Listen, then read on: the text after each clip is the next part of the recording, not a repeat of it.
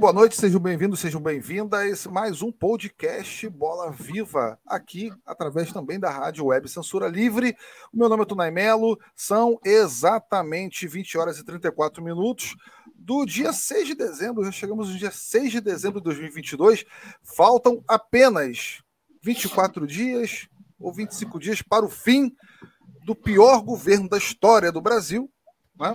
é, do fim do governo do genocida e, é, evidentemente, que é sempre uma honra né, a gente trazer convidados que eu vou apresentar para vocês, né, que estão comigo, que é o professor Josemar e também o Mário Aranha. Mas antes eu quero fazer uma saudação né, ao Cláudio Márcio, meu companheiro de bancada, né, o cara que fundou né, o Bola Viva comigo. É, sem ele, né, é, a gente não estaria aqui hoje né, organizando esse bom bate-papo né, que está acontecendo agora. Né? E quero também fazer a saudação à equipe da Web Rádio Censura Livre, que são os nossos parceiros, né, que é Deise Figueiredo, Antônio Figueiredo, que sempre nos prestigiam e também estão conosco aqui uh, todas as terças-feiras, às 20h30. Bom, vou fazer minha saudação aqui, né, um privilégio né, assim, receber no nosso canal, nessa livecast, que vai se tornar podcast aí durante a semana para vocês ouvirem através do Spotify e do Deezer. É o Mário Aranha, ex-goleiro, ativista, antirracista, que tem é, uma produção que vai comentar com a gente sobre o material voltado para a educação antirracista, é, que vai muito além do esporte. Né? Quando a gente discute futebol, não é só o que acontece dentro dos gramados, né? só, são só, as estatísticas, não são só os gols, né? as conquistas. Né? E gente como o Mário Aranha é sempre importante né? na atual conjuntura nefasta que a gente vive né? no dia a dia. Mário, boa noite, prazer aqui estar é, com você né? nessa nesse podcast e espero aproveitar o máximo aí o que você tem para falar para a gente, né? É, camarada, vamos nessa eu vou passar a minha camisa, a camisa 10 para você. Né? Josemar vai ficar com a 11. Pode ser assim? Tranquilo? A 1, né, cara? Você, a 1 é verdade, você foi de goleiro, né? Bom, boa noite. Boa noite a todos aí. Prazer estar falando com vocês. É o que eu costumo sempre dizer, né? É, as pessoas, às vezes, é, quando está iniciando a carreira, em qualquer área, ela sonha em, em ter oportunidade de estar falando para as pessoas, com as pessoas, tirando foto, dando autógrafo, dando entrevista, participando de programa. E aí, quando chega essa, esse momento, ela começa a ficar reclusa e dizer não para todo mundo, e aí quer ficar escolhendo demais, e, e às vezes acaba, por esse motivo, perdendo grandes oportunidades. Por que eu falo grandes oportunidades? Porque para o Aranha falar para pessoas engajadas do movimento negro, pessoas que já estão escoladas, é muito fácil. É a galera que eu mais falo. Né? Então, a, a, a, minha, a minha maneira de enxergar, o que eu acho melhor, que tem mais efeito, é quando eu tenho a oportunidade de falar, nem que seja para três pessoas. Mas se são pessoas que não são engajadas, não são do movimento, que estão descobrindo de repente uma coisa ou outra através das minhas falas, eu acho que o ganho é muito maior. Né? Você falar para uma pessoa o que ela já sabe não traz benefício nenhum. Então, agradeço a oportunidade de estar falando com vocês, com a audiência, com o público de vocês espero estar contribuindo aqui. Maravilha, Mário. É, com certeza está contribuindo e a galera que vai assistir a gente, ou, talvez não hoje, mas né, o, o podcast ele fica, né? A, a live ele fica no YouTube, a galera vai assistir à vontade e com certeza vai gostar do que a gente vai, o que você, nós vamos debater aqui. Né? E agora eu quero apresentar meu amigo, né, grande lutador da educação pública, uma, por uma educação também emancipadora, é, vereador da cidade de São Gonçalo, aqui no Rio de Janeiro, atual deputado eleito, né, deputado estadual eleito pelo Rio de Janeiro, é, educador popular, coordenador da Rede Emancipa, Movimento Social de Educação Popular. Josemar, cara, assim, eu tô até, sabe, trêmulo em poder, né? Você dá essa honra para o poder aqui citar você no canal Bola Viva, assim como o Mário. É, faz a sua saudação. É, você é, tem uma representatividade no seu mandato né, para a educação pública, né, e também, por que não, vai representar ali um, que o esporte seja democrático, né, antifascista, antirracista no seu mandato, eu, tenho, eu não tenho dúvidas disso. Ah, camarada, seja bem-vindo, né, uma honra, uma satisfação imensa e vamos que vamos. Saudar você, Tunai, obrigado pelas palavras, nobres palavras que você me traz. Você que foi meu aluno, né, no curso de História e também no curso de Geografia da faculdade. Saudar também o Cláudio Márcio, que trabalhou comigo durante muitos anos, né, dando aula no curso de, de, nos diversos cursos que nós demos lá na faculdade, e saudar o nosso goleiro é, militante, que a gente está aqui conhecendo, gostaria de estar presencialmente. Se tivesse presencialmente, eu ia fazer uma tietagem, tirar uma foto, e estar tá fazendo o nosso amigo Aranha. É, discutir a questão racial, para mim, é sempre fundamental, porque é, tem premissas que são fundamentais. O Brasil é um país racista. Enquanto o, país, o Brasil for um país racista, nós vamos ter que estar conversando sobre o racismo e lutando contra ele. Porque ele mata, ele aprisiona, ele tira oportunidades e ele é um câncer na sociedade brasileira que muitos tendem a negar. Então, para introduzir, eu quero agradecer essa oportunidade, né? a oportunidade de poder, como bem disse, o nosso goleiro. É, quando tiver uma, duas, três pessoas, a gente vai, nós vamos estar discutindo. Né? Até porque os quilombos, os grandes quilombos que existiram lá atrás, eles foram frutos de pequenas ações. O quilombo de Palmares, que foi um quilombo que durou mais de 110 anos, ele chegou a ter 10 mil pessoas. Mas o seu primeiro núcleo de ocupação foi um núcleo com menos de 40, pelo que se indica a história, com menos de 40 pessoas, ou seja, foi um movimento que vai se construir. Então, como bem disse o Aranha, conversar, dialogar, inclusive com pessoas que não são do nosso círculo, é fundamental. E vamos conversar aqui sobre esporte, sobre educação antirracista, e vamos também tirar algumas ações, se forem possíveis, né, para que a gente não perca o caldo dessa discussão, porque o racismo é fundamental ser combatido. E agradecer a você, Tunai, agradecer ao Aranha pela oportunidade, agradecer ao Cláudio e ao canal Bola Viva e ao, e ao canal Censura Livre. Vamos que vamos, tamo junto. Vamos nessa, Cláudio. Vou passar agora a bola para você, né? Chegou as suas perguntas, começar o bate-papo. Né? Você que tem uma biblioteca que é um patrimônio aí na cidade de Rio Bonito, né? no Rio de Janeiro, é... que é amante do futebol como eu, e também, né? Eu sei que você preparou um, um repertório bacana aí para o Josemar e também para o Aranha, para a gente começar essa discussão aí para o ataque. Vamos para o ataque, vamos, vamos, vamos para cima deles. Boa noite, Tunai. Prazer enorme estar compartilhando a bancada contigo mais uma vez. Desde já agradecer, né, ao Mário Aranha, ao grande Josemar aí, a todas, a todos e a todos que estão nos vendo, que nos verão, nos ouvirão, né? Lembrando também que não só no YouTube, mas depois vai estar disponível nos agregadores aí, no Spotify, no Deezer, pessoal poder curtir.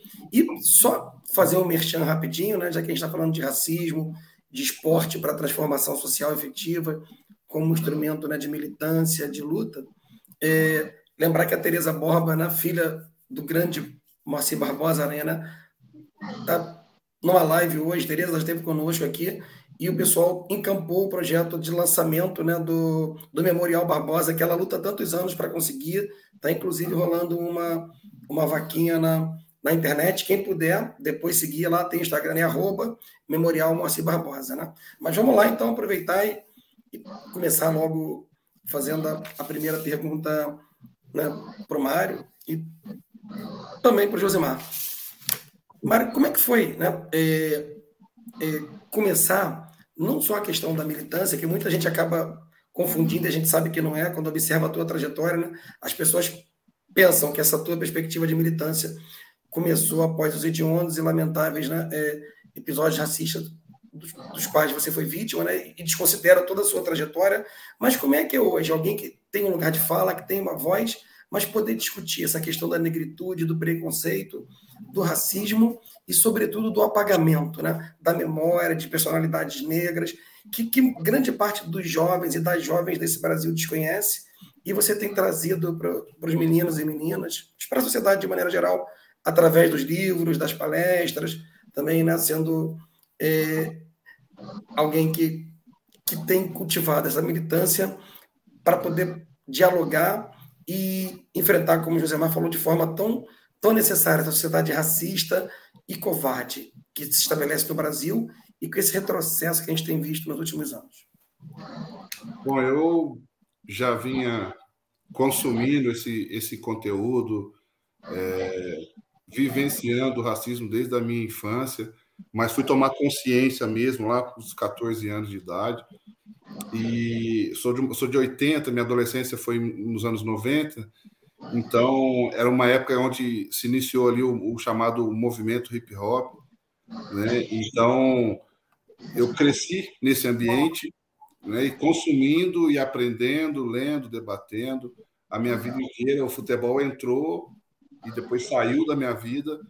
E como o, o, o racismo ele se manifesta no, no, nas arquibancadas, no esporte, simplesmente porque ele é um, um, mal que está na sociedade, então era um assunto que eu sempre soube lidar e sempre soube que existia. Né?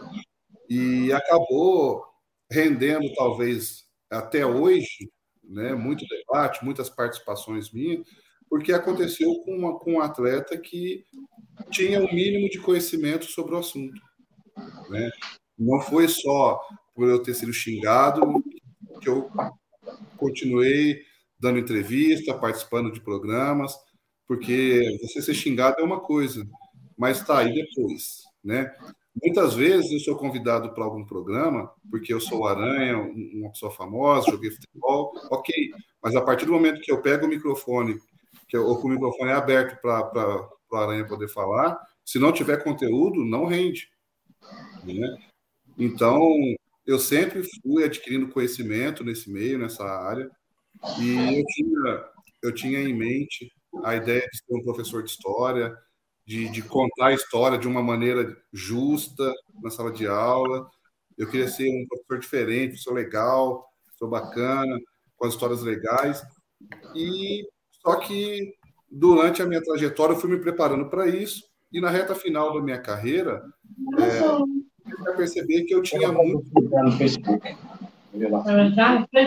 além disso para falar para muito mais pessoas do que simplesmente na sala de aula, poderia alcançar muito mais. Então, hoje, por exemplo, em vez de estar falando em uma sala de aula, eu falo em várias escolas, para todas as turmas, né?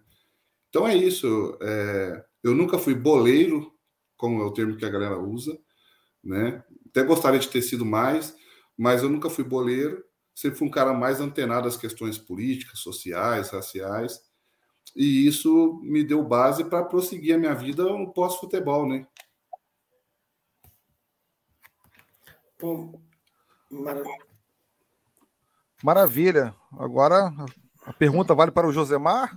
O Cláudio, você tem outra pergunta para ele? Não, eu queria, né, assim, é, até aproveitar, aproveitando né, a primeira resposta do Mário, Josemar, como é que você, como professor, né, é, também né, militante, de, desde jovem, né, tanto na rede pública como privada, lida com essa realidade que, que o Mário falou, como é que foi? Também sofreu preconceito, né? Muitas vezes, é, não só no exercício da profissão, mas na própria militância, no dia a dia aí, que a, a perspectiva de, né, de cargo é recente, mas a sua luta, né?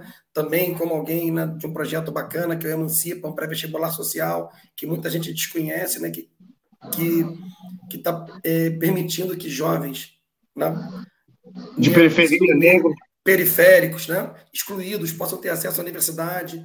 Viu? É um projeto super bacana que, que o Josimar desenvolve com outras pessoas já há bastante tempo. Como é que é essa perspectiva, Josimar? Né, tentando entrar para vocês dois, e a pergunta pode, pode ficar para os dois, né, do, do, da militância e do esporte nessa luta antirracista e contra o esquecimento, contra o apagamento de memória, que é tão cruel do ponto de vista social, econômico né, e político para para os jovens, para as pessoas negras aí nesse país? Primeiro, assim, tem duas coisas para a gente conversar que são fundamentais. O próprio Emancipa, que é um movimento social para educação, que é um pré que tem pré-vestibular dentro para atender jovens da periferia, a gente tem em várias unidades do Brasil, né? É, é um movimento em que a gente tem uma educação pautada no antirracismo, no antipreconceito, porque quando a gente faz a opção por fazer trabalho em periferia de forma militante voluntária, nós estamos fazendo uma opção pelos pobres e pelos trabalhadores, pelas negras e negras. Essa é a primeira questão. Porque a universidade não é algo, não foi pensada para ter negro, pobre, favelado dentro dela. A luta por ter cursos noturnos é uma coisa muito recente. Eu lembro que quando eu estudei nos anos 90, uma das reivindicações do movimento estudantil, além de aumentar as vagas e de uma luta ferrenha contra o vestibular, era também a de possibilidade de ter cursos noturnos. E aí você vai falar assim, mas José, mas o que, que tem a ver curso noturno com a negritude? O que, que tem a ver município com negritude? O que, que é a questão racial?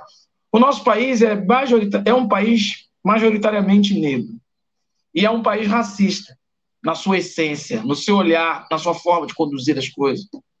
Basta você ver que é um país que tem, na sua maioria, dos presídios estão os negros.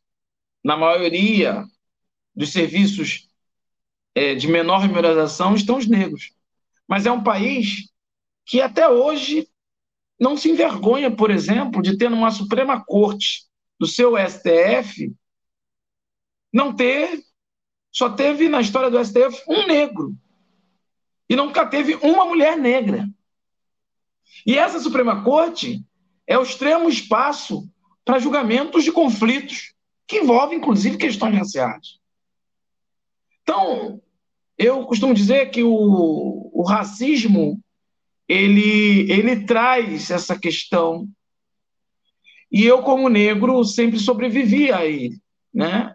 Na verdade, eu costumo dizer, e os colegas dizem, que nós somos sobreviventes. Eu que sou de uma sétima geração de seres humanos que foram escravizados, ou seja, a bisavó da minha avó era um ser humano escravizado. Então, o racismo está aí todos os dias. Nós vamos conversar aqui sobre educação antirracista e também conversar sobre o racismo na sua presença. Uma das coisas que o racismo tem é apagar a memória, apagar a história.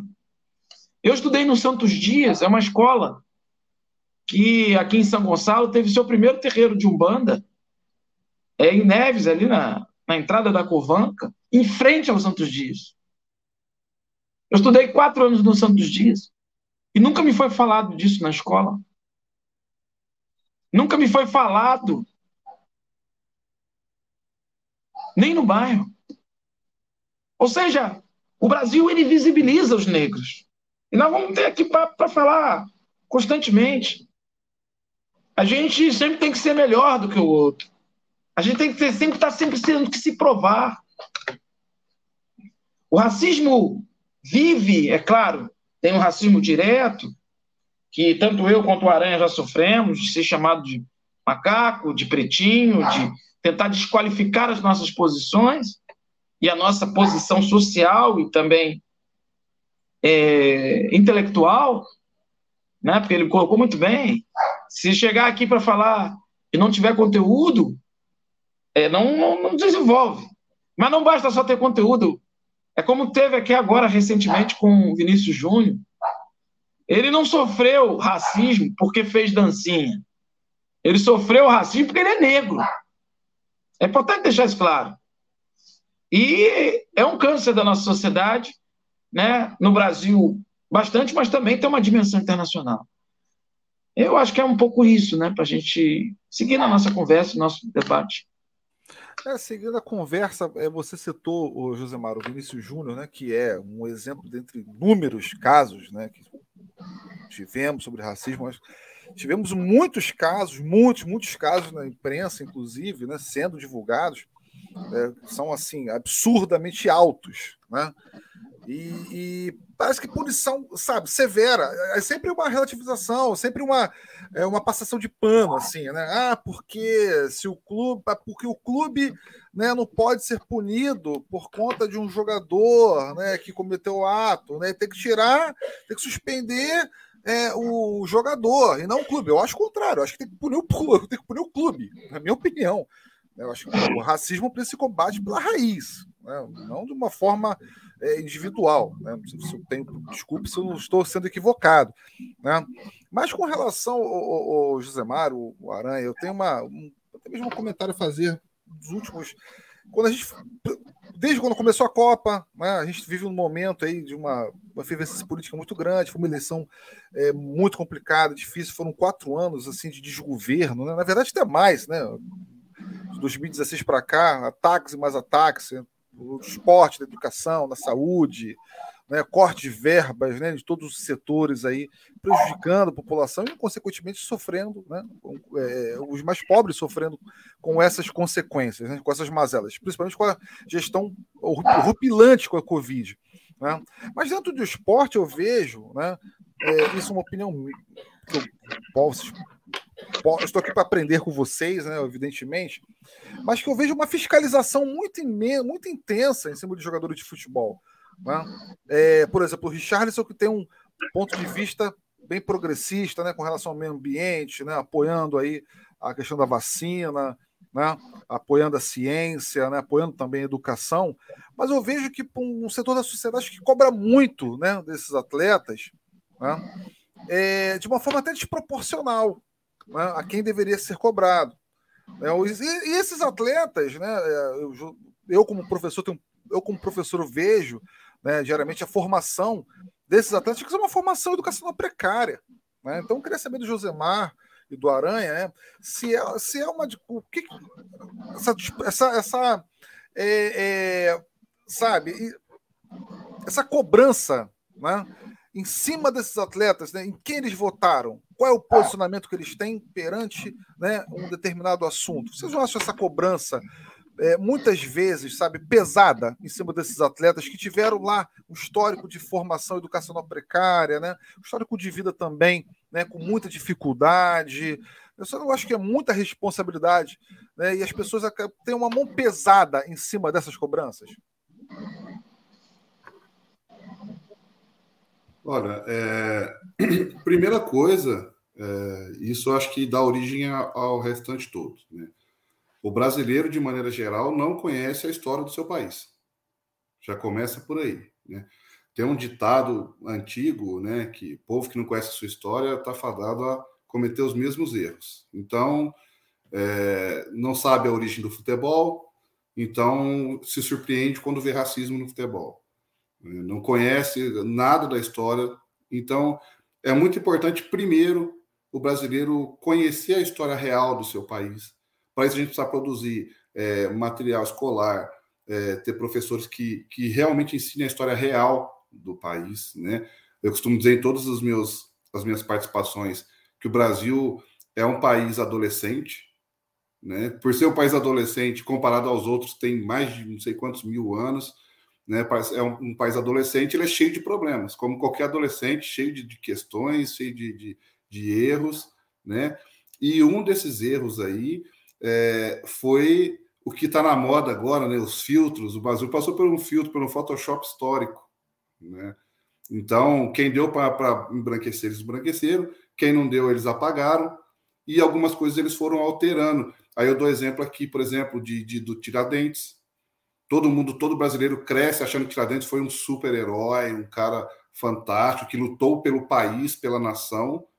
E, e tanto também a imagem que temos dele, né? Colocaram ele como Jesus Cristo para passar essa imagem mais credibilidade ainda.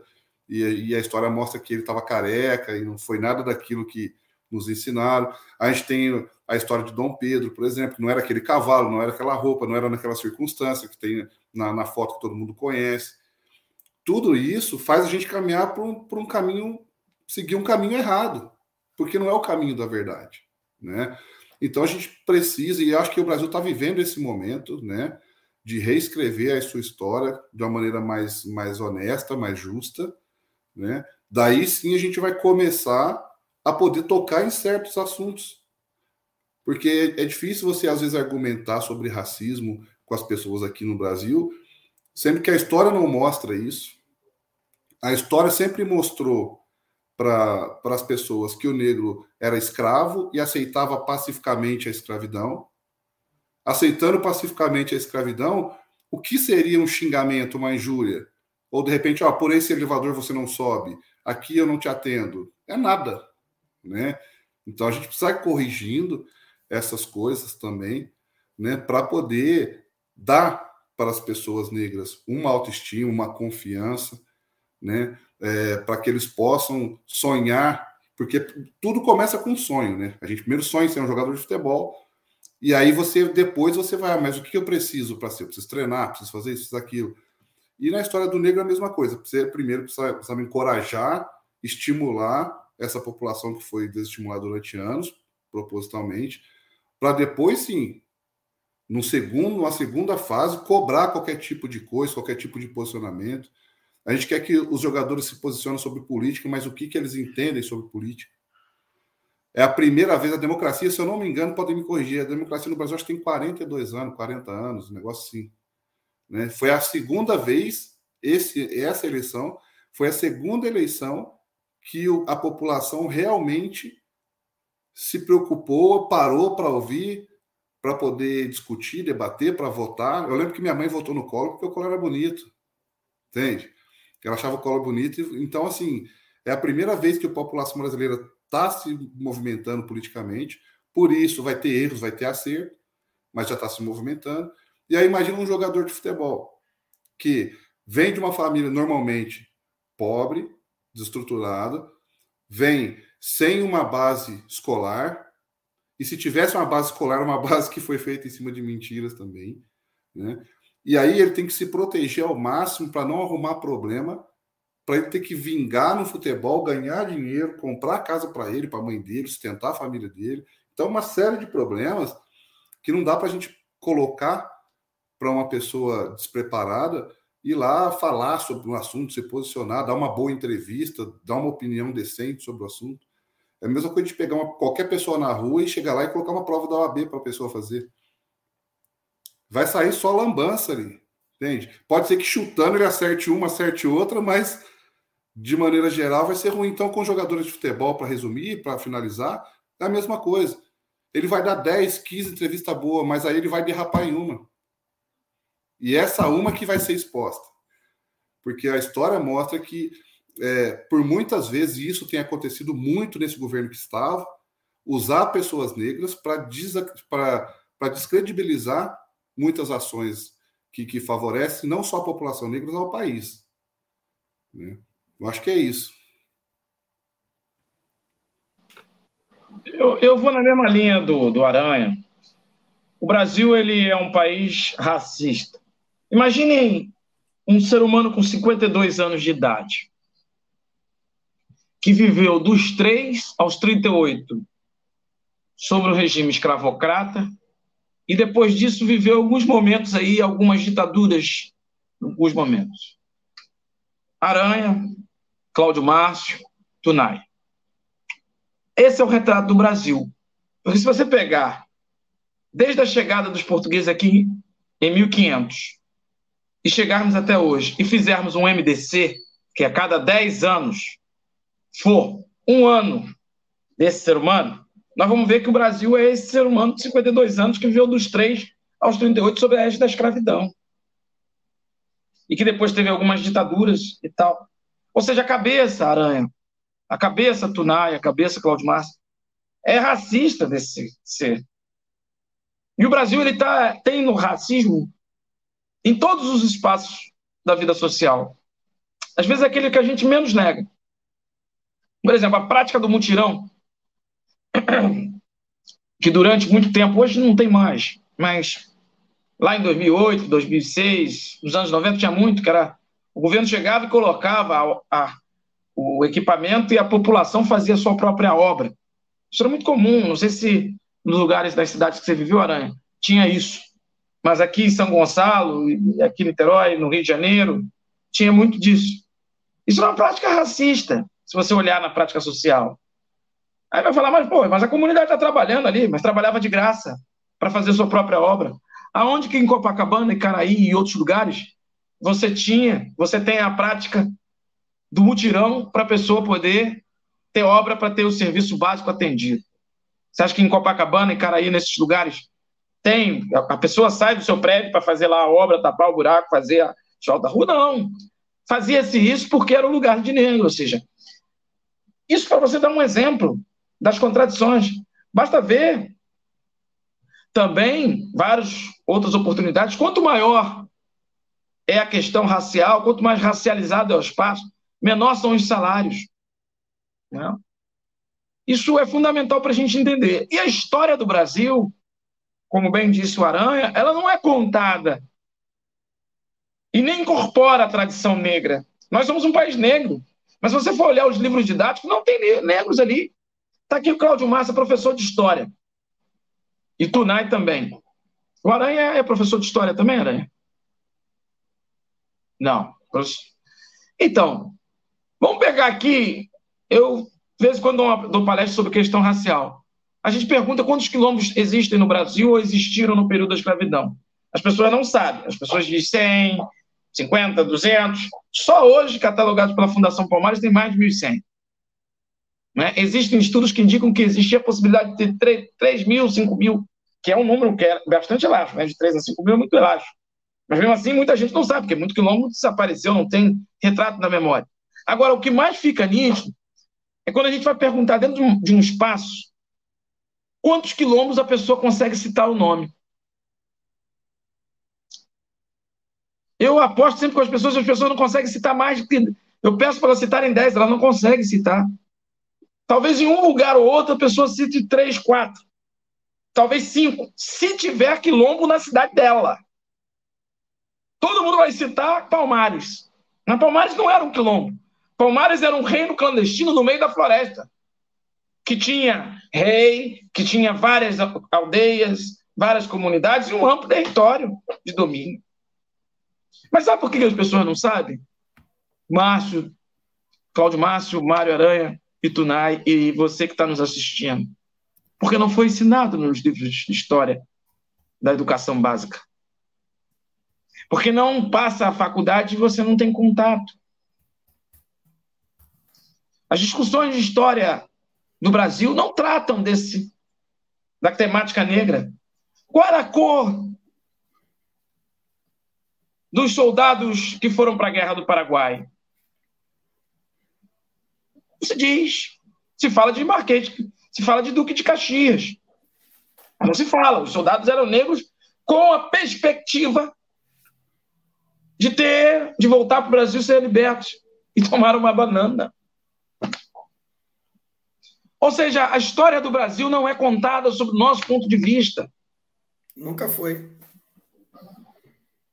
Quando a gente fala da vinda da corte, quem construiu aqueles velhos monumentos do Rio de Janeiro não foram os brancos, foi o suor negro e a lágrima negra. Não se conta isso. Não se fala dessas histórias.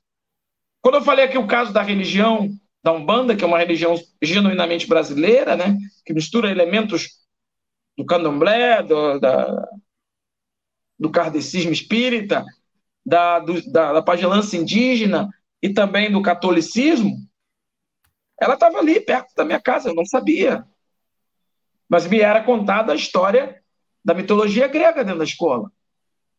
Mas nunca me foi falado da história da Umbanda e da que a Umbanda, que é uma religião gonçalense que é, nasceu no bairro onde eu cresci e vivi. Ou seja, o racismo ele chega para a educação porque ele está na sociedade. E quando o Tunai fala para eu começar a concluir né, essa, essa parte, ele também vai chegar, porque o, o jogador de futebol ele é recrutado nesta sociedade. Então você não pode cobrar né, uma consciência, neste momento, racial, né, se a sociedade não tem. Agora, também é uma opção, é importante, Aranha, Cláudio Márcio e Tunai, também é uma opção para alguns se silenciar e para outros de reproduzir. Né? Quando se nega e se diz que não tem racismo, ajuda para o racista se desenvolver. Então, eu queria colocar essa colaboração, que é fundamental para que a gente possa fazer importantes debates. Porque nós só vamos mudar uma educação antirracista se começarmos a produzir material antirracista, que o conteúdo não é um material antirracista como uma parte, não. Quando os livros didáticos tiverem conteúdo racializado dentro dele. Nós só vamos mudar a escola quando nossos profissionais de educação forem formados numa ótica antirracista. Nós só vamos mudar o dia a dia da sociedade quando abolimos a amarra dessa sociedade racista, que é comum, que é, que é o seguinte, Aranha. O capitalismo ele necessita do racismo para poder explorar ainda mais as pessoas. E esse é o problema. E vamos juntos, se deixar eu falo muito. Né? Então, vamos, vamos, eu sei que vamos distribuir a bola aí. Ó, eu sei que você vai colocar... o goleiro também. Ô, ô Josemar, Tunai vai colocar a galera né, do, do chat aí para falar, acho que é importantíssimo, até para vocês dialogarem com eles. Eu só queria aproveitar uma fala né, do Aranha e sua, Josemar. Pô, não tenha. A República é jovem mesmo, Aranha, né? Professor de História, né? 85 acaba, mas a Constituição é de 88. Então são 34 anos de Constituição nesse país, né? A gente não tem 40 anos ainda, você está certíssimo. E, e, todo o retrocesso que nós vimos.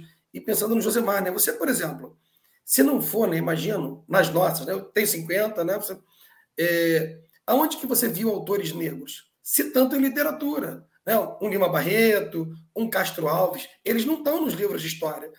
É, eu já vi aqui uma pergunta, daqui a pouco vai passar de novo aí alguém falando aí do, do seu livro, enfim. É, cadê a garotada, Josemar, Mário, estudar sobre o André Rebouças? Porque a galera passa no túnel aqui no Rio Aranha. Será que a, garotada sabe quem foi o André Rebouças, abolicionista, o que ele fez, né? E engenheiro, porque o pessoal vai citar, claro que tem que citar, pelo amor de Deus, né? É, o Niemeyer. Mas, e, e toda essa de enorme né, de, de, de negros e negras que a gente tem aqui, culturalmente, intelectualmente, construtores e protagonistas da história desse país que foram apagados, né? E que é o que vocês estão tocando. E aí eu queria, só para depois das perguntas, a gente toma isso lá, ó, o quanto que a gente precisa avançar, Mário e Josemar, na questão da percepção de classe, que acho que isso é muito, né, por conta desse racismo estrutural, é, e, e, as pessoas ainda reproduzem um discurso neoliberal, um discurso capitalista, Aranha e Josemar. Ah, não, mas eu não preciso de ajuda, eu posso vencer sozinho. Não, se trata de uma disputa né, de classes, de uma disputa de um modelo que oprime, e necessariamente, se a gente não tiver uma ação coletiva, emancipadora, a gente vai estar reforçando esse racismo, né? Como dizia, e como diz a grande Angela Davis, né? Numa sociedade racista como a nossa, não basta ser não racista, né? A gente tem que ser antirracista mesmo e, e expor todas essas chaves. Desculpa aí pela fala prolongada. Maravilha, olha só, deixa eu fazer um comentário, fazer os, ler os comentários aqui do, do chat online, da galera que está nos dando esse privilégio, né? Acompanhando a gente a exatas 21 horas e 11 minutos. Mandar um abraço para o Vitor Prado, mandar um abraço também para o Augusto. Augusto que é torcedor da Ponte Preta. Né? Grande Augusto, um beijo grande para ti. Uh, Sônia de Souza também, o Fernando Cunha, torcedor São Paulino, meu um grande camarada lá de São Paulo, também camarada do Adriano Tardoc, que não está presente hoje, né? Enfim, furou conosco. Uh, Zeneide grande Lima, Adriano. Aldineia, vamos lá, o Daniel Vidal também aqui, que falou em espanhol. Eu não sei ler o espanhol, eu não sei traduzir. Então, Cláudio Márcio, pode, Sim? por favor, da sua Traduz colaboração. Somente os campos de beisebol de, de Havana não estão em, em más condições. Né? É, os de Santiago de Cuba, nenhum deles servem, nem as piscinas, nem a, os campos de futebol. Que desastre. É, não se sabe que papel é, joga a direção né, provincial ele deve estar dizendo para escutou para garantir né, o, o esporte aí. Obrigado demais pelo Daniel Vital que está falando né, lá, de, lá de Cuba aí, comentando essa questão da, da, né, da prática esportiva aí também, né? Em Santiago e La Havana. Maravilha, olha só, tem aqui a Aldineia é, que fez o um comentário.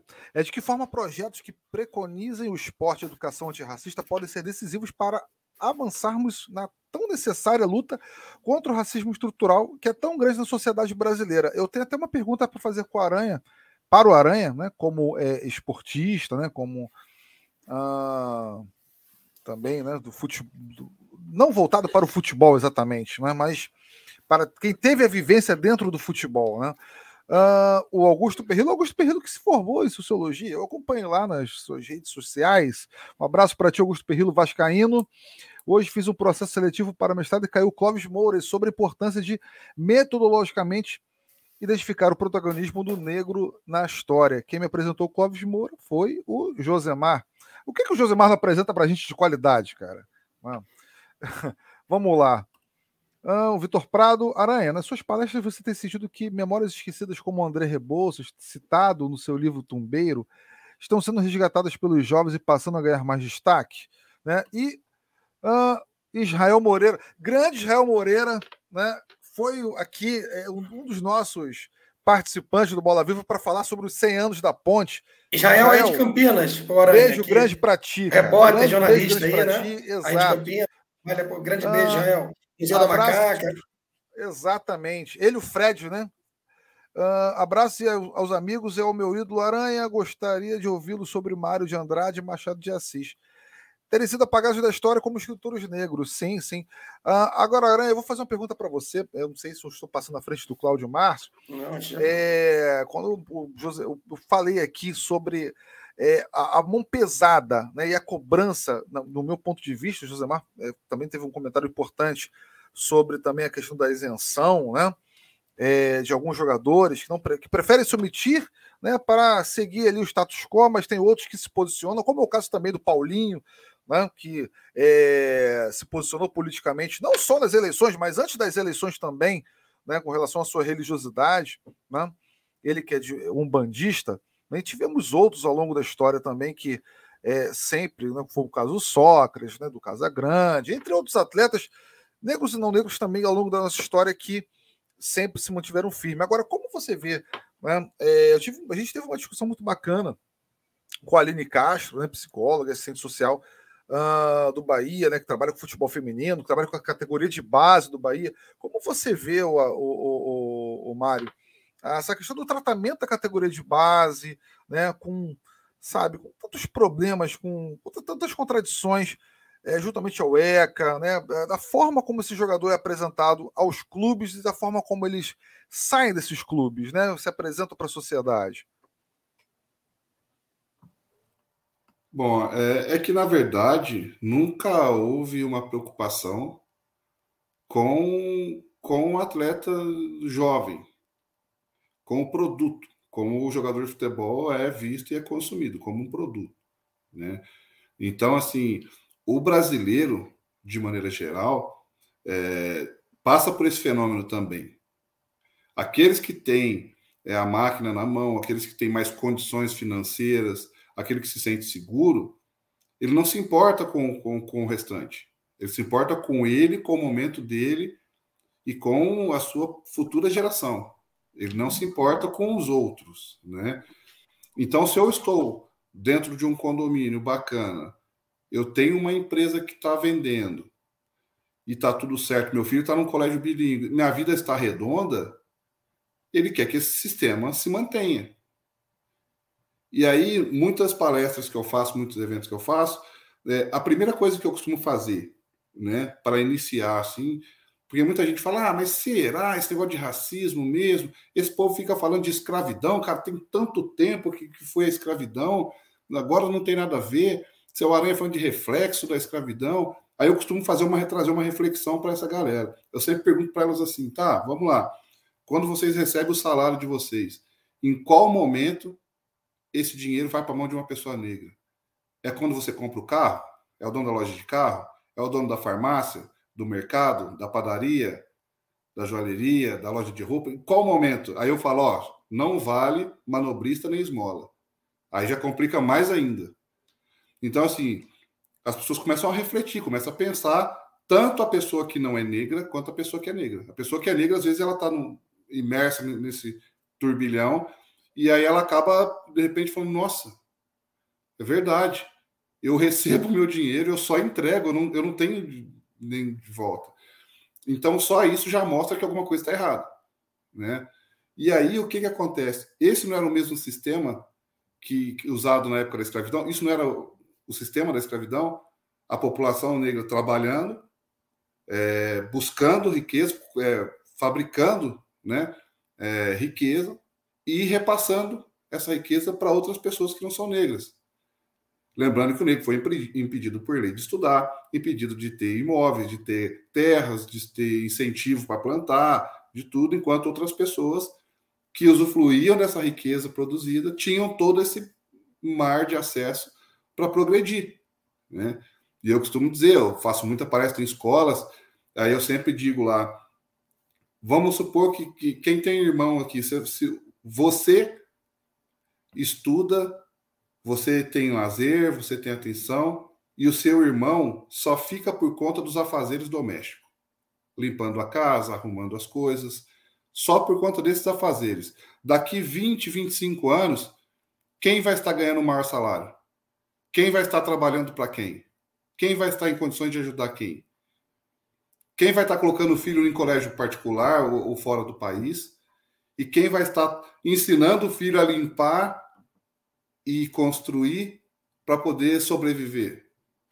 Uma coisa é você se trabalhar na obra civil, na limpeza, porque você não tinha aptidão para estudar, ou você não quis estudar por algum outro motivo, não porque aquele lugar foi imposto para você. É diferente. Né? Aí as pessoas começam a entender, falar, pô, é verdade, tem alguma coisa errada nisso aí.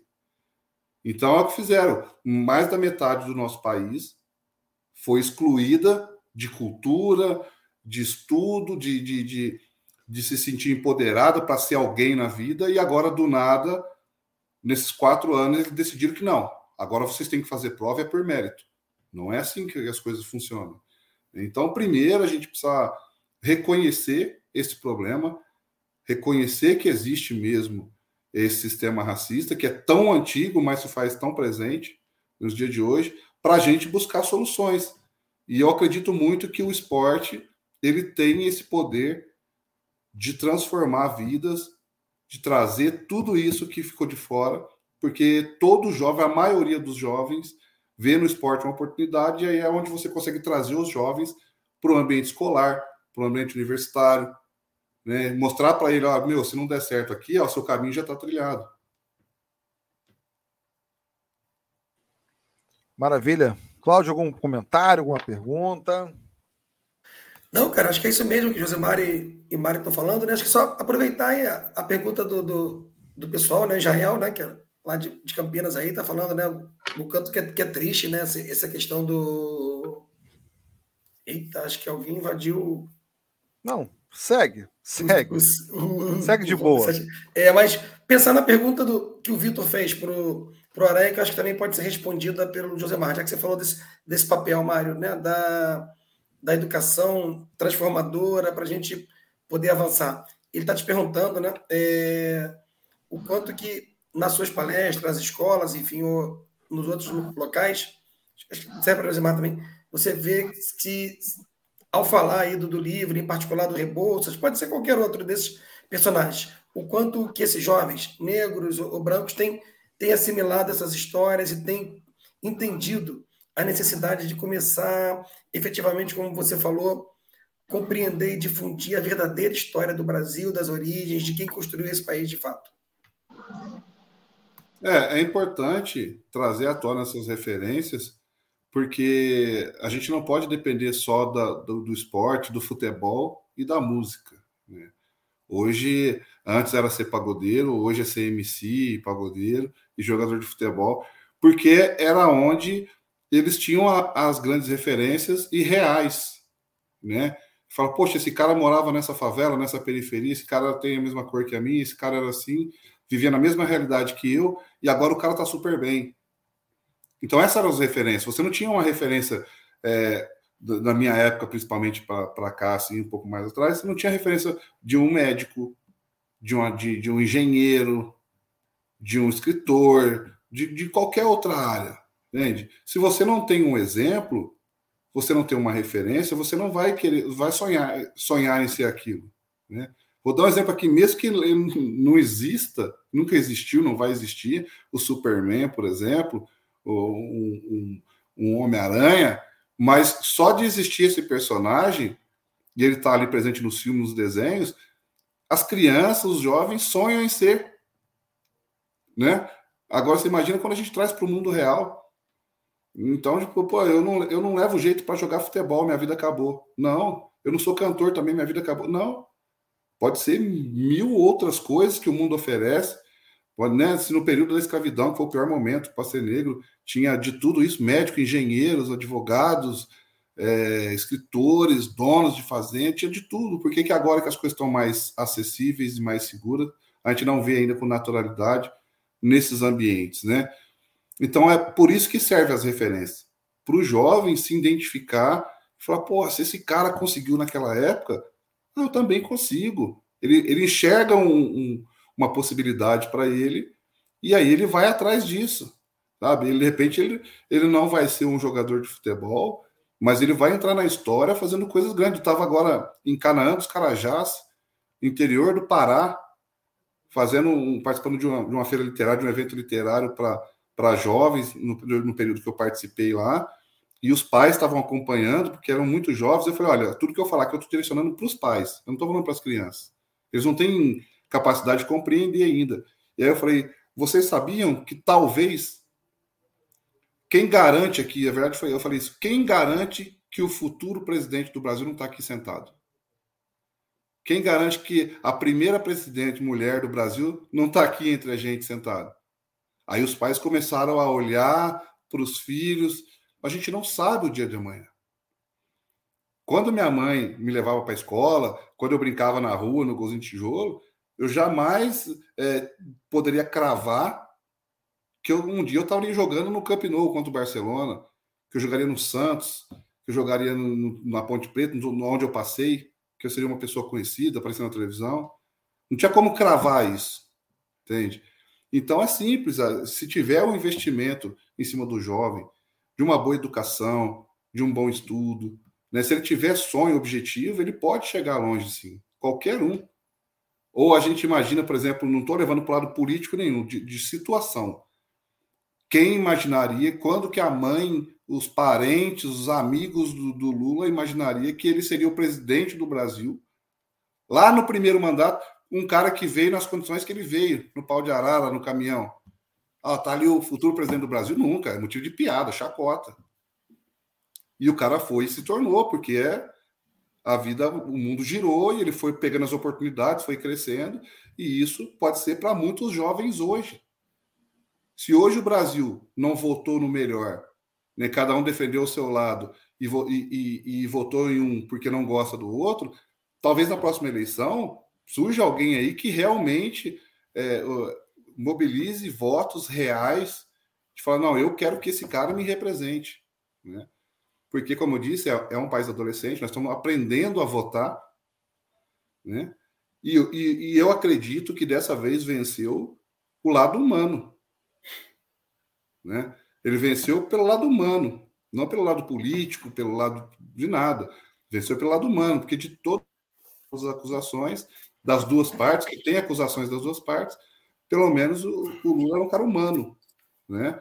Então, assim, a gente espera que o país melhore, que surjam pessoas melhores, que a gente possa, assim, crescer, mas para isso a gente precisa enxergar os problemas primeiro. Maravilha. Agora a pergunta da Aldinel, acho que é, é, ela é voltada para o Josemar, né? Ou o Soaranha, que também quiser responder, né? Também fica à vontade, né? Passa a bola para o ah, Josemar. Passa a bola para o Josemar? Então vamos lá. Olha só. É, Josemar vai ser o nosso parlamentar lá na LERJ, né? Que vai estar lá no meio né, de tanta gente boa, com exceção dos nossos bons, né? Ao seu lado, né? Dos grandes companheiros, mas é, de que forma projetos que preconizam o esporte e a educação antirracista podem ser decisivos para avançarmos na tão necessária luta contra o racismo estrutural que é tão grande na, nossa, na sociedade brasileira. Josemar, é contigo. Não, é isso. Mas antes eu queria saudar aí o Augusto, né? Fez uma colocação falando do Clóvis Moura, que eu apresentei. O Clóvis Moura é uma, é uma leitura básica para todo mundo que queira entender a história do Brasil de forma é, na visão do povo negro. Eu acho que o Clóvis Moura é, tem que ser referenciado é, bastante, né? Tem livros maravilhosos que abrem o olhar, né, sobre a questão racial. Então, agradeço ao Augusto Perillo, um abração por lembrar da, das nossas conversas e das nossas indicações. É, em relação à educação, as pessoas não nascem racistas. As pessoas se tornam racistas.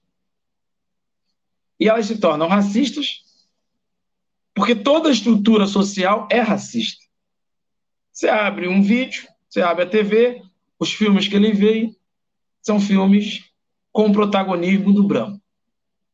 A novela que ele vê, o negro não é o protagonista da novela, a não ser quando tem alguma questão é, que tente retratar a sociedade do ponto de vista do negro é, como vilão, como alguém é, que não teve a possibilidade de ascender ou vai, né, não vai ser na maioria das novelas não vai ser o protagonista positivo dentro dessas novelas. Quando você olha todos os espaços de mídia, por mais que agora ainda tenha aberto espaço para a negritude, não se tem.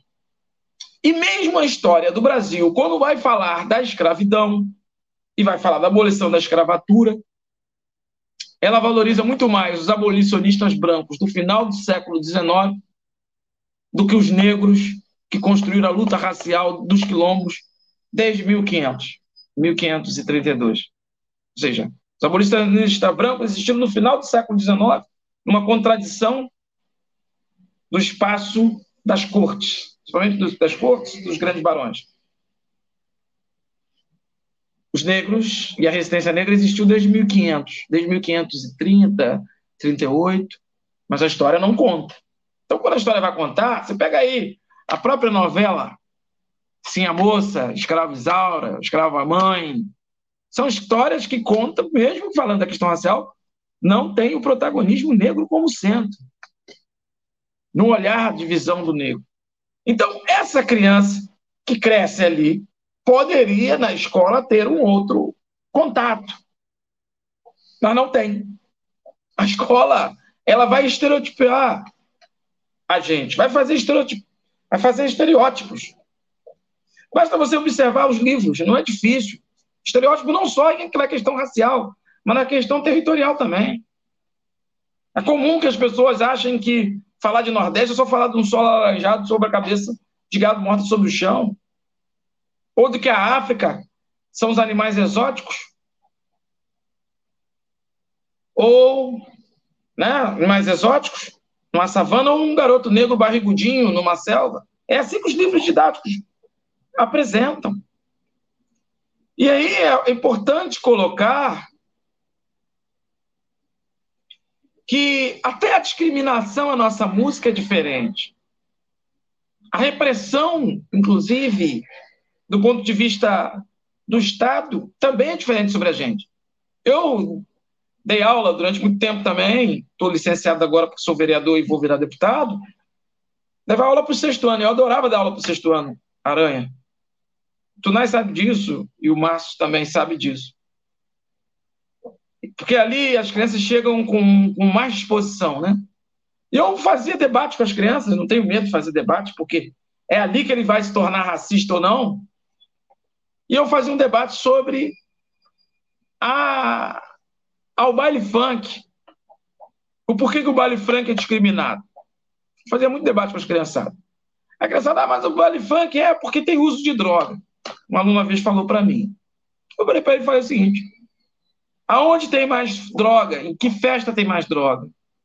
É num é num baile funk ou numa festa rave?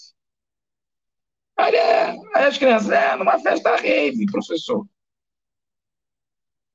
Mas a polícia não atua da mesma forma sobre a festa rave como ela atua no baile funk. E assim eu fazia as discussões com eles. Aí falava, pô, mas o baile funk então é discriminado por quê? Porque tem de maioria negra, assim como o samba no passado era discriminado, assim como o rap é discriminado. Eu quero dizer isso porque é importante lá na base a gente desconstruir as coisas. Ninguém nasce racista, ninguém nasce machista, ninguém nasce LGBTfóbico, ninguém nasce preconceituoso. É fundamental que a gente mude a escola. A escola é reflexo da sociedade, mas ela também é um local que pode servir para a transformação nos espaços, não só, univers... não só a escola. Cláudio Márcio, você que também é professor universitário, A universidade também. Porque os livros didáticos que nós temos são escritos por professores universitários.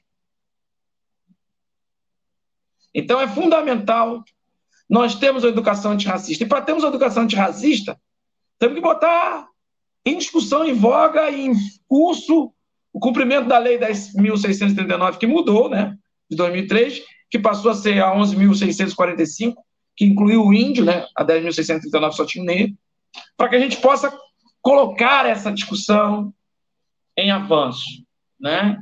E é um pouco isso. Se deixar, eu fico aqui, for, sou fominha de bola, tenho que passar a bola aí pro, pro Aranha, tenho que passar a bola também pro Claudimar, tenho que passar a bola pro Tunai. Vamos dar uma recuada pro goleiro. Dá uma recuada pro nosso goleiro aqui. Aranha, vamos lá, tem duas perguntas para você aqui, né? É, é, defender e sair jogando, né? É, vamos lá, Aranha, quando é, que, quando é que aconteceu se despertar pela causa da comunidade negra e se essa militância política social tem relação com a música rap de modo geral, né? Pergunta do Fernando e do Alex Serpa, grande Alex Serpa, um abraço para ti. Aranha, você acha que a denúncia de racismo teve consequências na sua carreira? Os clubes estão abertos a esse debate? É contigo, Aranha. Bom, é, como eu disse há pouco, é, eu sou de 80, nasci em 80, adolescência, anos 90, e nos anos 90, nos anos 90, o rap estava muito forte, que era uma música de protesto, era um momento que a, a sociedade na periferia, nas favelas, estava fervendo, fervilhando, e também era o mesmo momento que o pagode, o samba, também estava vivendo o seu melhor momento, assim, o seu auge. Eu costumo dizer que o, o rap era aquele pai ou aquela mãe severa, né, que, chama atenção, que mostra o problema, que cobra, que está ali em cima apontando, né, alertando para várias coisas. E o pagode seria o pai ou aquela mãe que, que te dava um aconchego. Não, pô, vem cá, você é lindo, você pode, você consegue, vamos lá. Porque o, o, o pagode estava no horário nobre na televisão, com, com muitos negros sendo referência ali de moda, de, de, de como se vestir, de como se comportar, fazendo danças, né? E então isso inspirou muita gente, trouxe uma confiança que às vezes as pessoas interpretam mal. É, eu lembro que na época existia uma camisa 100% negro, orgulho negro. Aí você fala, porra, mas por que, que tem que usar isso? Pô, não sei o que. Eu falo, cara, não. O italiano sempre se orgulhou da sua história aqui no Brasil. O japonês, o alemão, o holandês, todos que vieram para cá eles se orgulhavam da sua origem, só o negro não se orgulhava, só o negro se envergonhava da sua origem, porque ele achava que a origem dele era escrava. E aí, de repente, ele começa a se ver num lugar, começa a se achar bonito, começa a se achar parte da sociedade, ele quer demonstrar esse momento de orgulho, de, de, de felicidade. E aí, às vezes, esse, é, esse ato de, de se mostrar, de falar, se reconhecer, incomoda muitas pessoas que fala, pô, porque eles se acostumaram, o Brasil se acostumou a ver o negro é sempre de cabeça baixa. Ah, tudo agora é racismo. Não, sempre foi. Só que os negros antes não tinham leis e não tinham, é, muitas vezes, é, referências de empoderamento para poder discutir, para poder filmar, para poder brigar. Né? E agora a gente vive um outro momento que as pessoas querem respeito, o negro também quer ser respeitado. Então, assim, o rap me deu uma base muito grande para pesquisa, e eu andava, como eu falei, eu era do movimento hip hop, então é, eu estava sempre lendo, sempre debatendo, ouvindo essas questões. Então, o rap foi fundamental. Meus amigos, assim, são do rap, do samba, do futebol, não sobrou quase ninguém, não converso com quase ninguém. Então, assim, é, eu sempre fui meio, nunca fui boleiro, né? Sempre fui mais para esse outro lado. Então, isso facilitou o pós-carreira, né, mas dificultou, com certeza, já engatando na outra pergunta, um pouco a minha carreira, porque eu sempre fui um cara mais duro, sempre fui um cara. É, quem me acompanha nas redes sociais sabe que eu não posto nada, eu, eu, eu sinto vergonha, cara. Não deveria. Você postar conquistas suas honestamente não é motivo de vergonha. Mas eu não me sinto bem é, postando certo tipo de coisas, sabendo que tem familiares meus mais distantes ou até mais próximos, amigos meus, que naquele momento que eu estou postando uma bebida cara, estou postando um, um, uma mesa farta, eles estão lá passando uma dificuldade alimentar. Entende? Eu, eu, eu não me sinto bem fazendo isso. Então, tipo assim, eu, eu posso consumir, é, que nem eu, tá uma grande polêmica da carne com ouro lá na Copa, lá. Tem algum problema eles consumirem? Nenhum. Por quê? Porque eles ganharam dinheiro honestamente, eu, é, todos eles contribuem, eu imagino que contribuem muito para questões sociais, eles ajudam muita gente, então eles têm o direito de consumir sim. O problema foi o seguinte: é postar, mostrar, repassar isso para os outros, entende? Ostentar, isso, na verdade, né? Ostentar, entende? É isso que, que, que trouxe o problema para eles, não foi comer. E principalmente se tratando de pessoas negras naquela situação. Traz mais irritação ainda. Porque, ah, lembrando que assim, o movimento negro que as pessoas criticam tanto, a luta do movimento negro é por direitos, é por oportunidade, por igualdade, não é um movimento por violência. Ninguém quer ser mais que ninguém, tem que tirar do branco para dar para o negro, não tem nada disso. Por outro lado, é, hoje são mais de 250 grupos nazistas e simpatizantes é, atuando no Brasil. Eles estão crescendo muito rápido. Eu fiz uma matéria com um profissional repórter em 2017 e eram cento, pouco mais de 150 grupos. Depois dessas eleições, pularam para quase 260 já em atividade. Ah, mas, cara, quem não está atento a isso tem que se atentar, por quê? Eu fiz uma, um evento numa escola particular com os pais dos alunos e estava todo mundo achando que estava super bem, e eu disse o seguinte: poucas pessoas aqui escapariam desses grupos nazistas. Não é só negro. O problema deles não é só com o negro. E a partir do momento que isso se expande, se torna uma realidade forte no país, eles vão estar na presidência, na prefeitura, na Câmara de Vereadores, no RH de empresa, nas escolas, né? Então, é, quem a gente vê ele, ele, se apresentando já de uma maneira já mais real. Vou dar o exemplo do menino que invadiu a escola agora, que o pai tinha e provavelmente os dois eram de grupos assim. O menino entrou na sala de aula e ele não entrou para matar negros só. Ele não chegou na escola para tirar só negros, entende? O perigo que uma coisa que muitos problemas que afetavam só pessoas negras hoje afetam outras pessoas também. Então não adianta mais fechar os olhos, achar que ah não, enquanto é só, só com os negros está tudo bem. Não, porque o problema não, não, vai, não vai parar ali.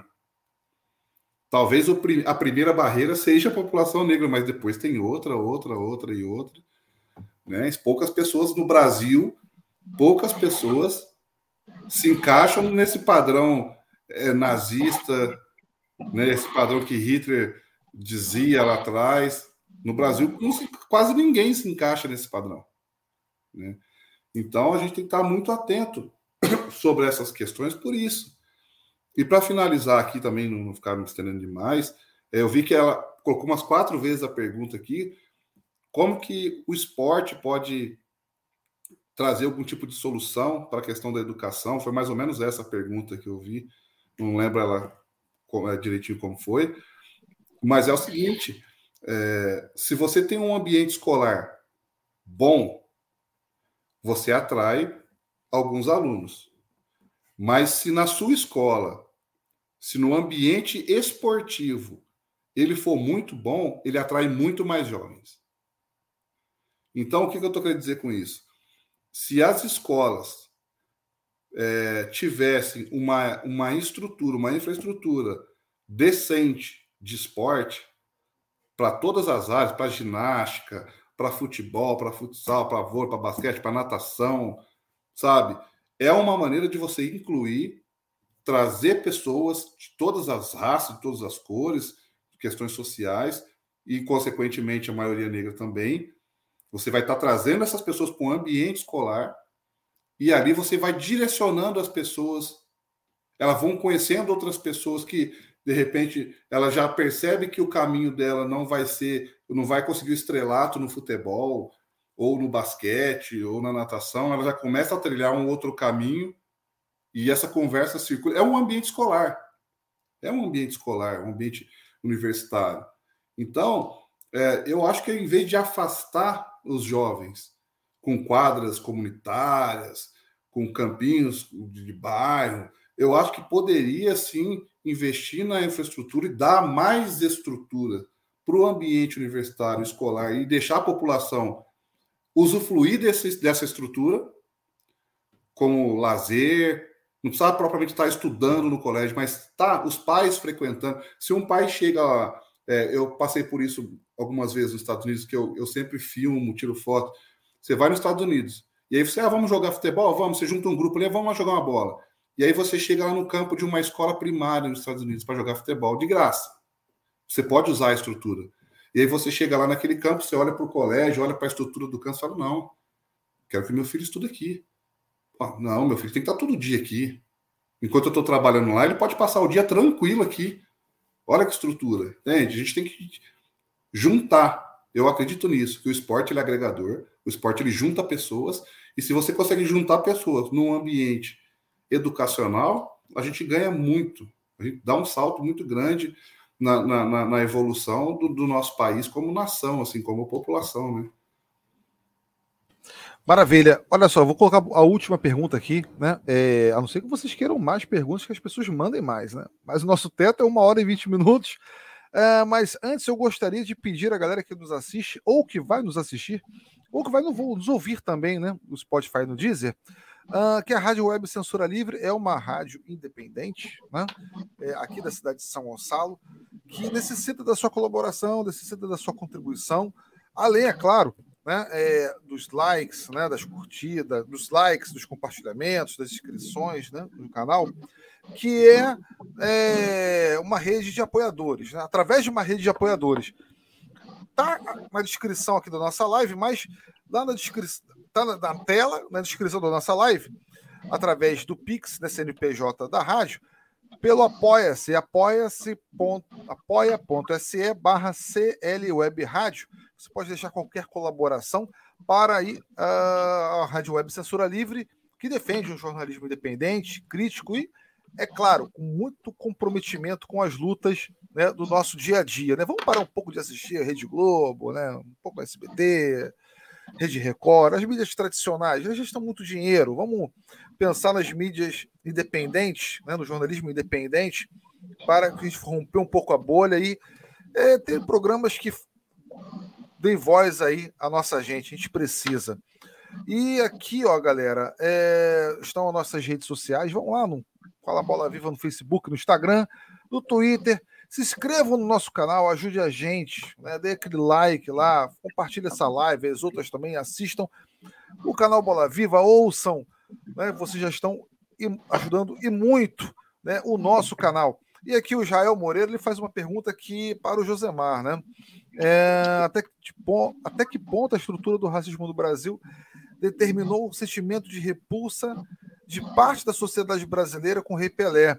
Ou a questão pessoal vivida por ele sobrepõe ao racismo? É uma pergunta interessante, Tunai.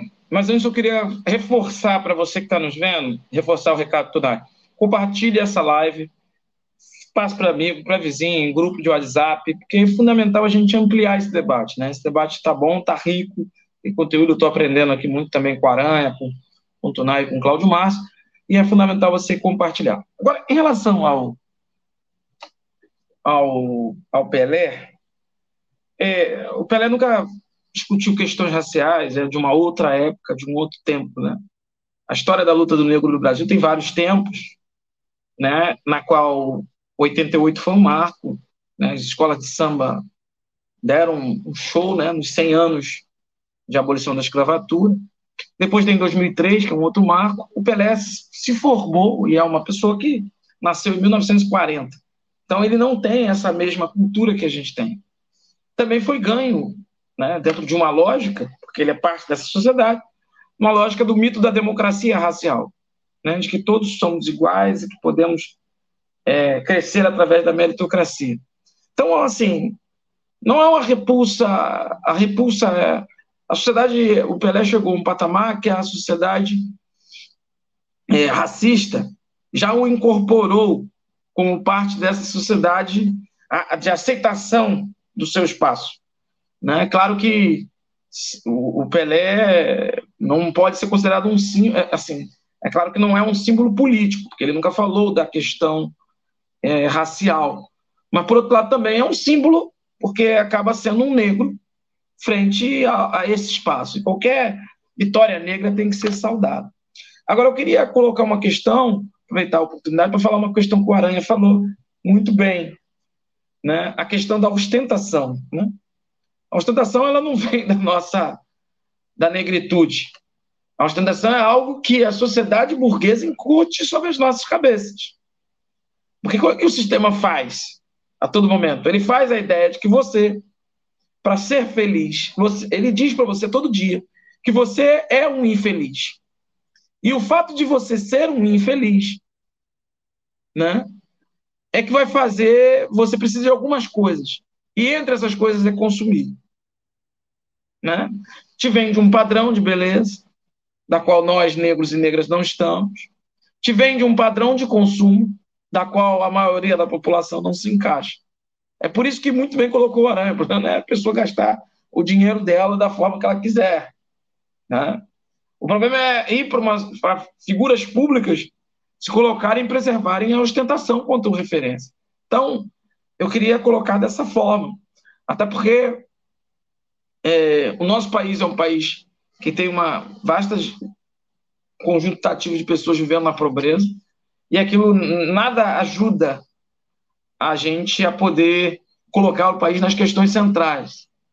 O Brasil hoje precisa discutir o emprego, precisa discutir segurança pública, direitos combinada com direitos humanos, precisa discutir a educação, seu ponto antirracista, antissexista, antimachista, como uma escola que tenha conteúdo, precisa discutir a desigualdade dos serviços e a universalização né, das pautas em geral. Então, eu queria me manifestar colocando isso, né, e avançando nessa questão. E gostei muito quando o Aré fala que é o seguinte, que é muito comum a gente ver, né, eu lá na Câmara de Vereadores de São Gonçalo, talvez no, no futuro na LERJ vou ter que me deparar com isso, agora tudo é racismo e mimimi. Não, tudo sempre foi racismo. Tudo sempre foi racismo. Os nossos espaços são negados né? os nossos corpos são violentados. Então, é fundamental que a gente tenha uma leitura de mundo e que coloque a discussão racial como uma discussão importante, porque não é uma discussão de minoria, que é também outra coisa que as pessoas falam, e que é muito comum numa parte, até do movimento negro. Nós não somos minoria nesse país, nós somos maioria. E esse país tem que passar a nos enxergar e menos a nos invisibilizar. Vamos que vamos, vamos junto. Então é isso. Aqui, ó, rapidinho, fala, só para. Não é nem meu lugar de fala, mas isso que o Mário falou e você, José Mar. Independente de ser, sou professor, né? Ensino médio, fundamental. O Hegel, já no século XVIII, reforçava essa perspectiva.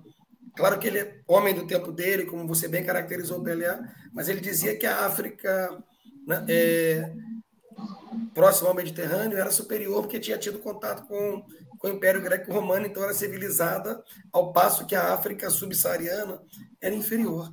Então, né, sempre teve racismo, ele sempre existiu, e não, não tem nada de mimimi. Ao contrário, que tenha um grande processo né, de, de reificação, né, Josemar e Mário, desse racismo estrutural para justificar uma primazia que, na verdade, ela mascara a opressão e a negação desse espaço e a domesticação dos corpos. Vocês foram muito felizes aí na fala de vocês. Então é isso, vamos nessa. Fala, Aranha. Desculpa de interromper. Não, tudo bem. Eu ia ser bem rápido sobre o Pelé, é uma pessoa que eu conheço pessoalmente, assim. E, e vou dizer assim: é, é um ser humano, tem seus erros, tem seu acerto. Porém, você vê o Maradona sendo comparado ao Pelé em muitos momentos. Se o Pelé fizesse metade das cagadas que o Maradona fez, eu acho que teriam queimado o Pelé vivo já. Tanta coisa que o Maradona já fez. Outra coisa, o Pelé, ele foi muito inteligente no sentido que ele sabia que se ele se posicionasse diretamente, firmemente, firmemente contra o racismo, ele não seria o Pelé. Ele não teria os espaços e as oportunidades que teve. Mas, por outro lado, ele combateu isso diretamente e, e por muitas vezes tentaram colocar ele como chacota, como, como piada, ele sempre cobrou o quê? Estudo das crianças. Fez até música, cantou até música. Toda criança tem que ler escrever. Entende? Isso é uma coisa fantástica. Ele sempre bateu isso lá atrás, quando era um país de analfabeto ainda. Né? E por último, é, ele foi o rei porque permitiram que ele fosse, porque ele se preservava a essa luta. Por que eu vou dizer isso? Porque eles permitiram. Porque eles deixaram uma brecha para que outro assumisse o lugar dele, outra pessoa que não fosse negro. Sabe por quê? Porque todo mundo acha, todo mundo diz que o Pelé é o rei do futebol porque fez mais de mil gols, mil quinhentos gols. E não é é o rei do futebol. Isso é diminuir o Pelé. O Pelé, ele é o rei do futebol porque até hoje ele foi o único jogador a dominar todos os fundamentos do futebol. Todos. Está circulando um vídeo na internet agora, com essa fase dele, está circulando um vídeo na internet, que eles pegaram o lance de todos os craques do mundo e o Pelé já fazia isso lá atrás. Muito bom, muito Gente, bom esse vídeo. Então, o que acontece? Eles resumiram, reduziram o Pelé aos mil gols, porque daí o Messi poderia passar, o Maradona, o Cristiano Ronaldo, qualquer um poderia passar ele. Só que não é. Isso é uma ação racista. O Pelé foi muito mais do que isso. Esse vídeo vem mostrando. E dificilmente vai surgir alguém que domine todos os fundamentos do futebol como ele dominou.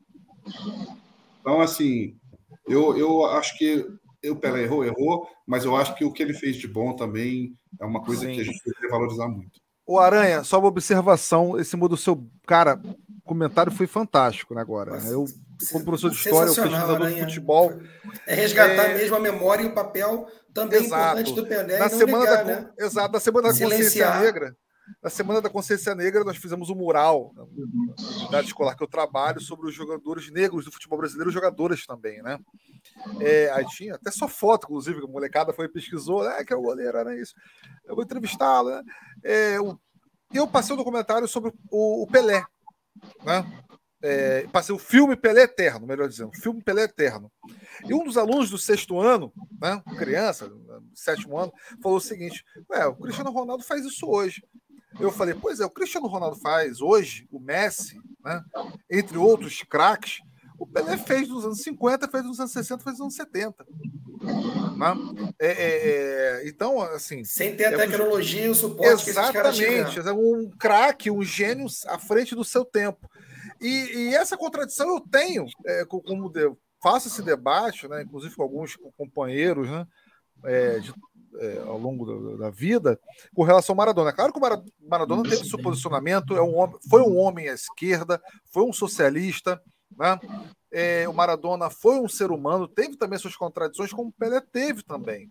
Né? É, mas é, essas contradições, quando você tem, apresenta com comparação Maradona, claro que a gente não vai ficar criando aqui debate, comparando né, um ou outro, até como você mesmo disse, são seres humanos, né? seres humanos são contraditórios né? mas o peso está muito mais acima do Pelé. Parece que a cobrança né?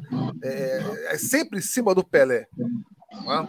E são momentos diferentes. Eu, eu, ouvi um absurdo esses dias assim que eu fiquei, cara, apavorado. Né? Um colega de profissão. Mas enfim. Ah, porque é, o Maradona teve, né, no dia da sua morte, né, no seu velório, a Argentina toda parou. Acho que o mundo todo parou. Né, você via imagens na Argentina, em plena pandemia, inclusive, né, acompanhamento do seu sepultamento, do seu velório, que chegaram a emocionar. Me perguntaram assim: será que Pelé teria isso hoje? Você, como assim, cara? Seria que Pelé teria isso hoje? Será que Pelé tem a quantidade de, de, de fãs que tem o Maradona? Seu cara, talvez. Né, essa geração de agora, que é uma outra geração, talvez a minha geração né, é, fosse mais fã do Maradona por conta da televisão, né, dos jogos foram transmitidos ao vivo. Agora, a geração dos meus, do meu, dos meus pais, cara, dos meus avós, sabe, era o Pelé. Era o Pelé. Né? E, e meu pai comentava muito isso quando o Pelé é, se despediu do futebol né? E, lá, até mesmo nos Estados Unidos, no Cosmos. Ele perguntava, e agora? Né? E agora? Né? Quem poderá né, estar com, defender a seleção Ninguém. brasileira? Quem será o novo 10, cara? E uma engraçado, assim, eu posso estar equivocado, para a gente encerrar, o Pelé nunca foi prepotente né, em dizer que é, eu sou o único 10, né, o melhor jogador do mundo. Ele sempre deixou aberto essa condição, né, é, de, essa sua discussão, né? Acho muito bacana, cara. Muito bacana a sua observação.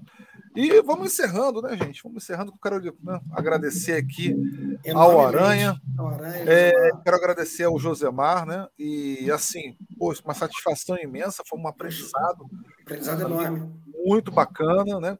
Uma pessoa que eu costumo sempre dizer que eu aprendo todos os dias. Né? É, para me tornar um ser humano melhor, eu preciso de pessoas como vocês, né? É, sempre dialogando, sempre debatendo. E Cláudio também, um abraço para ti. Né? E eu vou deixar as considerações finais aí para vocês, né? Por favor.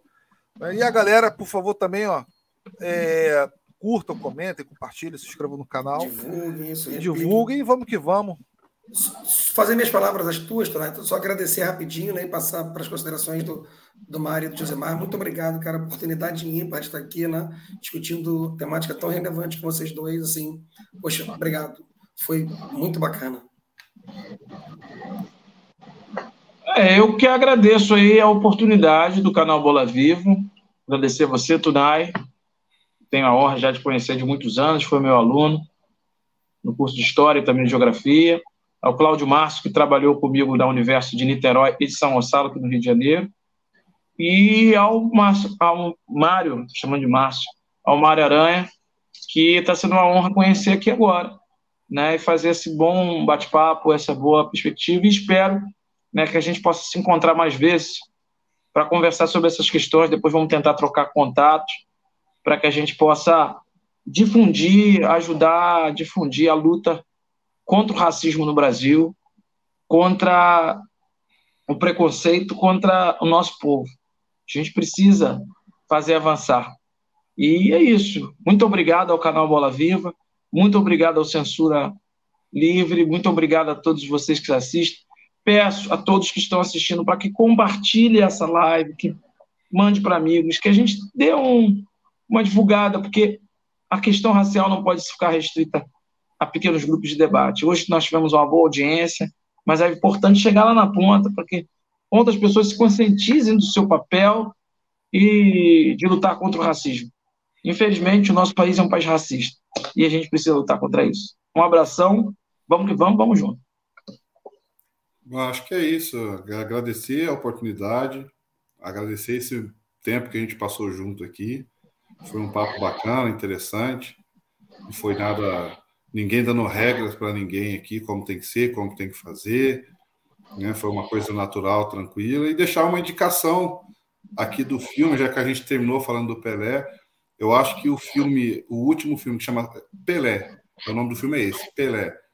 Ele retrata muito bem, muito bem é, a história do futebol, o racismo no futebol e quase o racismo tirou da seleção brasileira e tirou do brasileiro o Pelé, o nosso rei do futebol.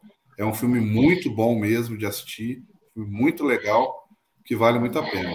E grande abraço a todos e agradecer também quem tirou uma parte do seu tempo para nos ouvir aqui, dar essa atenção. Então a gente sabe que é tudo sempre muito corrido. E obrigado por ter separado esse tempinho aqui para ouvir a gente, para ver a gente. Então é isso, vou colocar aqui a vinheta de encerramento, galera. Muito obrigado. Na próxima terça-feira, tá? É com Renato Sátiro falando sobre os 30 anos da conquista do, da, do São Paulo, né? Do Mundial do São Paulo, né? Do Barcelona, o escritor José Renato Sátiro. Júnior, um abraço para vocês. Valeu, valeu, gente. Valeu, gente. Abração. E quem for aqui de São Gonçalo, Niterói e companhia, dia 8 às três horas da tarde, nós vamos estar fazendo o Festival Preto Vivo, no Centro Cultural Joaquim Lavoura, no Centro de São Gonçalo, no Estrela do Norte.